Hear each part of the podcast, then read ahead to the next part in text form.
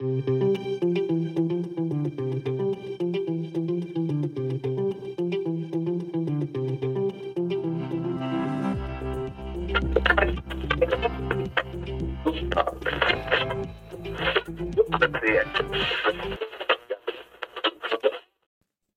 привет! Меня зовут Саша, и с вами подкаст «Как работа». В нем я рассказываю о true crime в бизнесе, корпоративной культуре и этике. И после большого перерыва я снова возвращаюсь к записи новых выпусков. Сегодня мы поговорим о малоизвестной корпорации, которая имеет колоссальное влияние на бизнес, экономику и даже общественное мнение в США и в мире – я расскажу вам о том, как э, компания, выросшая на строительстве нефтеперерабатывающих заводов для товарища Сталина, стала крупнейшим оплотом свободного рынка и завоевала свое место под солнцем в домах потребителей, на торговых биржах и даже на капиталистском холме. Хочу сразу сказать, что основным источником информации для этого выпуска стала книга «Капитализм для своих» или «Как строилась власть корпорации в Америке». Ее автору Кристоферу Леонардо понадобилось 7 лет для того, чтобы написать достаточно подробный обзор истории развития Coke Industries. Также я смотрела интервью с не менее важным автором Джейн Мейер.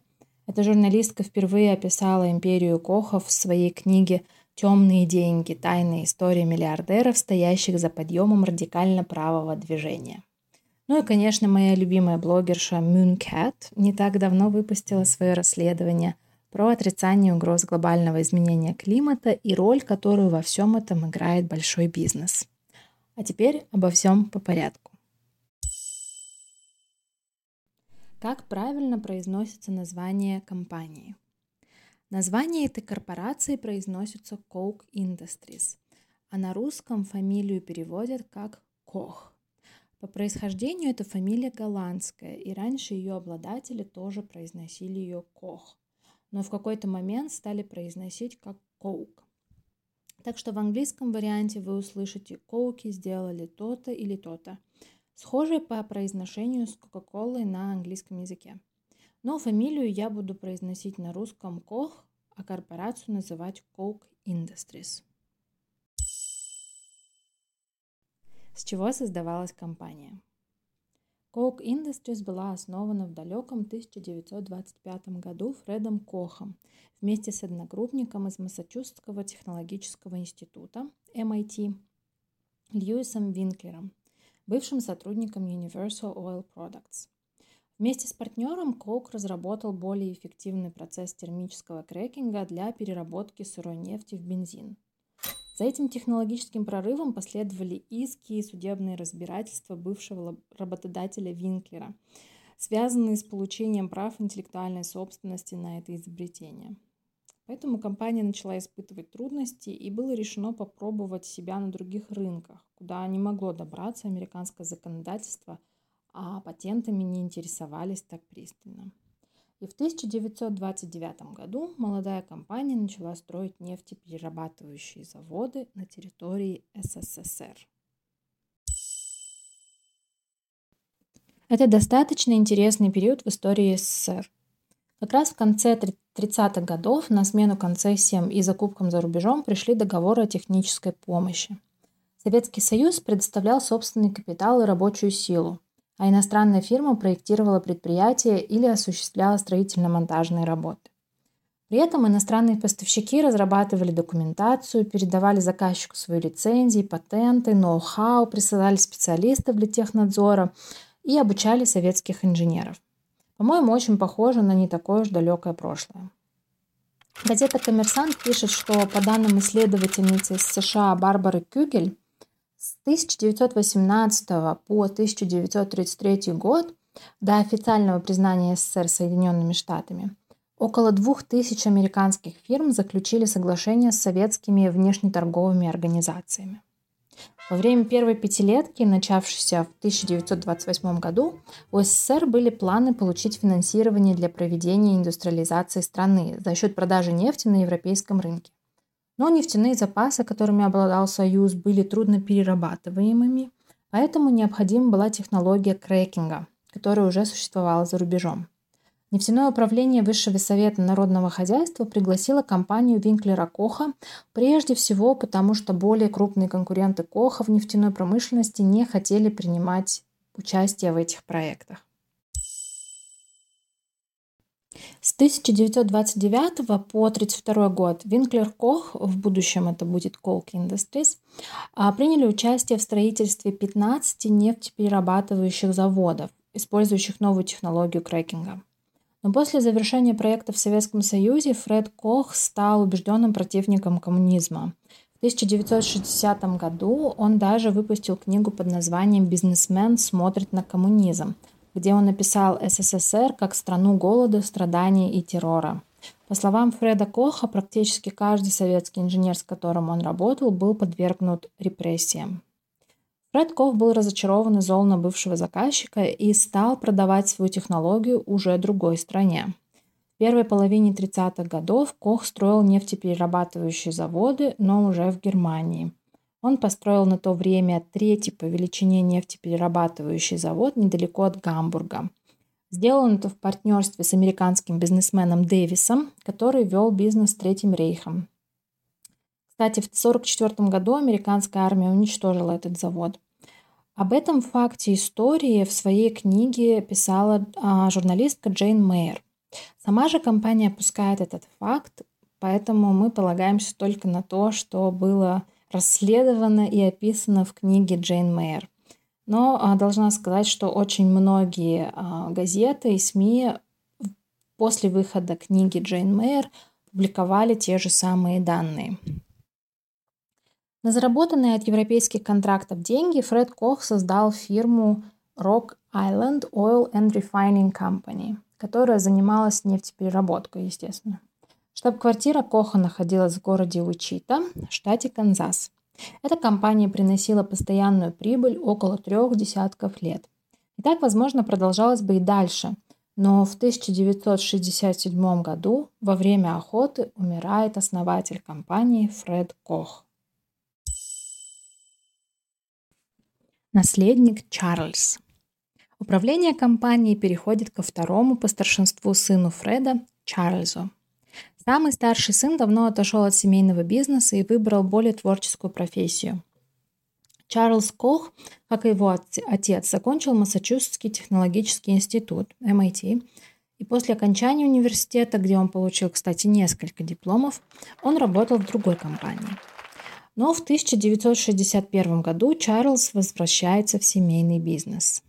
Он никогда не кичился богатством или своим происхождением. Его отец с детства прививал в нем трудолюбие и был во многом с ним строг. Чарльз до сих пор живет в городе Уичита, приезжает на работу рано утром и ведет достаточно скромную, ну, в нашем обычном понимании, жизнь для миллиардера. Я не говорю, что он не обладает ресурсами или роскошью, но он точно этим не кичится – вот, например, его младший брат Дэвид выбрал другой путь. Он вел жизнь миллиардера и филантропа, был частью высшего общества Нью-Йорка и постоянно мелькал в прессе. Зато Чарльз точно гордится тем образовательным наследием, которое ему удалось создать за время управления Coke Industries. Об этом мы с вами поговорим чуть позже. Чарльз никогда не был похож на харизматичного или увлеченного лидера. Это человек, который редко повышает голос, говорит размеренно, но задает очень правильные вопросы. Во многом, как мне кажется, под влиянием отца он стал яростным защитником принципов философии свободного рынка, созданной австрийскими экономистами, Нобелевским лауреатом Фридрихом фон Хайеком и Людвигом фон Мизесом. Что из себя представляет философия свободного рынка? Фридрих фон Хайек, австрийский экономист, считал, что вмешательство государства в рыночную экономику в перспективе ведет к устранению свободы. Он требовал политическую свободу в виде демократии и внутреннюю свободу как отсутствие препятствий для достижения собственных целей. Хайек доказывал, что эффективный обмен и использование ресурсов могут действовать только через ценовой механизм на свободных рынках – он выступал за общество, организованное вокруг рынка, в котором механизм государства используется только для того, чтобы внедрить в жизнь юридический порядок, состоящий из абстрактных правил, а не специфических команд, необходимый для работы свободного рынка. Но этим влияние государства на экономику и рынок должно ограничиваться. Людвиг фон Мизес, австрийский экономист, во время Второй мировой войны переехавший в США, как и Фридрих фон Хайек, вместе являются основоположниками либертарианства. Что же такое либертарианство? От латинского libertas – свобода. Ну, справка из Википедии. Совокупность политических философий и движений, поддерживающих свободу как основной принцип. Представители либертарианства стремятся максимизировать политическую свободу и автономию – подчеркивая свободу выбора, добровольное объединение и индивидуальное суждение. Они разделяют скептицизм по отношению к государственной власти, но расходятся в масштабах своей позиции по отношению к существующим экономическим и политическим системам. Coke Industries выступает за полное отсутствие регулирования бизнеса и рынка со стороны государства. Например, они поддержали а может быть и инициировали борьбу за отмену квот на выбросы углекислого газа на промышленных производствах. Эти квоты хотело ввести правительство США при Обаме. Coke Industries всегда вела бизнес на основе философии свободы, но Чарльз пошел дальше и создал управление на основе свободного рынка. Он даже, насколько я поняла, запатентовал этот термин. Сам Чарльз написал не одну книгу про эти принципы. А, кстати, а, кому интересно, на сайте компании можно скачать документ, где все эти принципы подробно описаны. Их всего восемь. Первый принцип – это честность. Второе – действуй в соответствии с установленными законами. Это всеми любимый комплайнс. Кто работал в иностранных компаниях или сталкивался с ними по работе, знает этот прекрасный принцип работы – Третье – это проявляй себя как предприниматель в принятии решений в своих действиях. Тоже очень популярная ценность сейчас в иностранных компаниях. Четвертое – трансформация. Ищи новые решения, пути области для развития и получения большей прибыли компании. Пятое. Получай и делись знаниями. Шестое. Практикуй скромность. Будь честен самим собой о своих способностях и сильных чертах. Седьмое. Проявляй уважение. И восьмое, занимайся самоактуализацией. Постоянно учись, реализуй свой потенциал, выходи из зоны комфорта и проявляй креативность в решении проблем. А дальше мы поймем, что креативность э, часто приходится проявлять в работе в Coke Industries. С приходом в компанию все сотрудники должны проходить вводный тренинг про принципы этого управления. На их основе также проводится обучение для развития персонала. Все действия сотрудников всегда должны отвечать этим принципам. Это установленное правило. Естественно, все, вместе с этими принципами в компании установилась особая культура, частью которой является жаргон.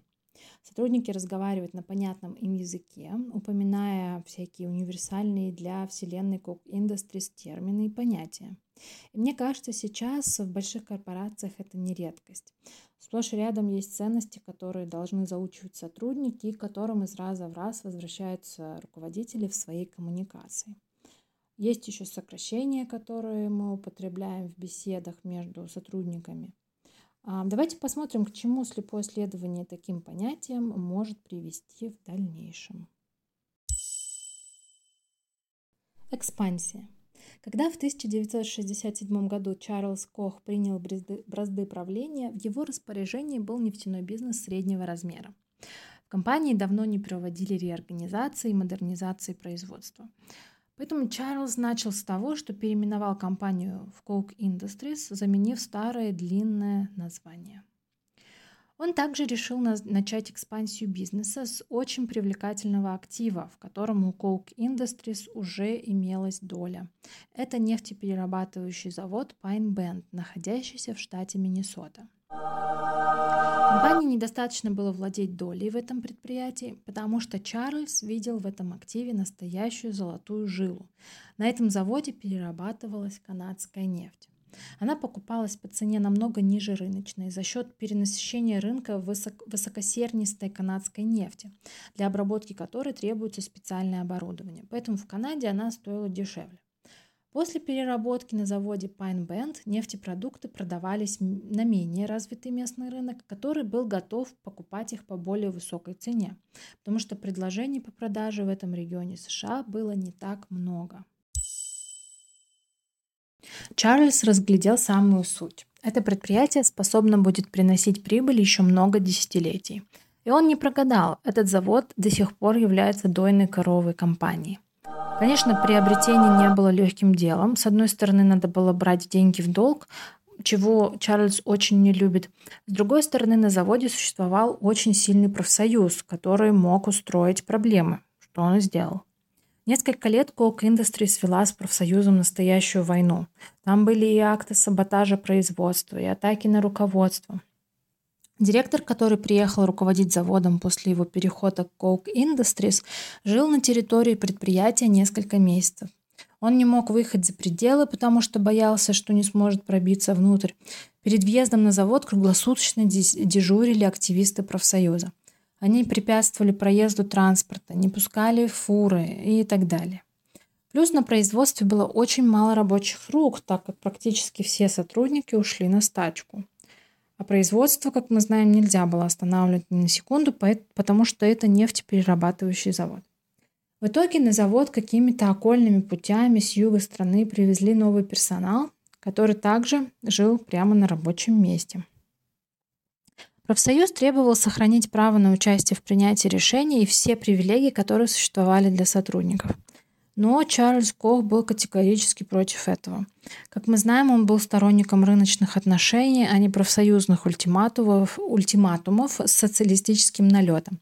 Его позиция была следующей. За Coke Industries остается основное право на принятие бизнес-решений. Например, был такой камень преткновения, как а, вывод сотрудников на дополнительную смену, когда это необходимо. По условиям профсоюза нужно было предупредить э, его представителя за какое-то количество времени. Потом работник имел право решать, выйдет он на смену или нет. Coke Industries выступала за то, чтобы в идеале, конечно, между работодателем и работником не было посредников в виде профсоюза, а также эм, за то, чтобы компания имела право привлечь работников к сверхурочной работе без таких э, длительных заблаговременных уведомлений. Были у них и расхождения по поводу права уволить сотрудников, а, оплаты травм и отпускных дней. По итогу борьбы профсоюз проиграл. На заводе появились новые специалисты, которые уже не были членами профсоюза, поэтому движение начало ослабевать, да и лидеры движения начали сдавать позиции. Борьба изнуряла. Это было одной из первых побед Coke Industries в битве с профсоюзами. В дальнейшем они еще будут с ними сталкиваться, и всегда их позиция будет неизменной. Здесь, конечно, сразу бросается в глаза, что даже в самые сложные моменты после покупки Pine Band Coke Industries вела свои переговоры с позиции сильного. Профсоюз надеялся, что забастовка, отсутствие работников на местах и поддержание нормальной работы а также поддержка местного населения и других профсоюзов им поможет удержать позиции. Но Чарльз не сдается, он стоит на своем, и это будет заметно во всей дальнейшей истории компании. Четкая уверенность в своей правоте. Выиграли ли от этого работники? Думаю, что нет. Большинство из них уволили, права их урезали, а корпорация получила контроль за принятием любых решений. Но я думаю, что эти люди тоже были уверены, что поступают правильно – люди из профсоюза, и правда будет на их стороне. Но им не повезло, это было как раз то время, когда власть профсоюзов по всей стране начинает понемногу ослабевать, открывая новые возможности для повышения продуктивности больших корпораций. Как я уже говорила, решение купить завод с точки зрения бизнеса было очень удачным. А, небольшая справка. С 1963 года в США действует закон о чистом воздухе. Это масштабный свод правил, обязывающий новые нефтеперерабатывающие заводы соблюдать нормы в области охраны окружающей среды. Но в законе были и остаются лазейки, которыми и воспользовались и продолжают пользоваться Coke Industries и другие компании, занимающиеся нефтепереработкой. Эти лазейки позволяют расширять старые заводы без необходимости соблюдать допустимые уровни загрязнения воздуха.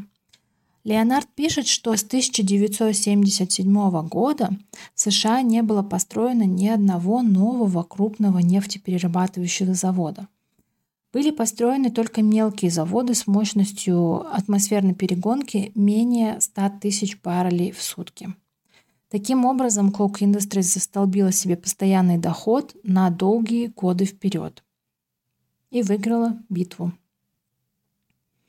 А в последующем э, этот завод также будет приносить деньги, как я уже сказала, плюс еще компания выиграет от различных а, нефтяных эмбарго, от э, всяких квот, которые будут ставить на нефть, и окажется в плюсе и будет продолжать защищать свое право на осуществление продаж в том виде, в котором они осуществляются. Да. Приобретение завода Pine Bend – это один из примеров и отличных примеров а, того, как Coke Industries умеет играть в долгосрочное планирование и построение моделей, которые будут приносить выгоду и прибыль на протяжении очень долгого периода времени. И в последующем мы увидим, что в других проектах компания будет придерживаться тех же принципов, смотреть далеко вперед. Это не краткосрочная выгода, на которой может сыграть компания, а действительно что-то, что может выстрелить через время, но компания ищет эти новые возможности и будет их использовать. При этом строя очень а, понятные, четкие математические модели. На этом первая часть выпуска подходит к концу. И я вам скажу, что во второй части вы узнаете намного больше о Coke Industries. А, во-первых, мы узнаем, в какие бизнесы вкладывались представители компании Coke Industries, откуда взялись миллионы забытых богом свиней, почему ФБР ловила в Оклахоме замерщиков нефти и откуда у Coke Industries такое активное лобби в США. Жду вас в следующих, э, на следующих выпусках. Спасибо большое, что слушаете мой подкаст. И до новых встреч!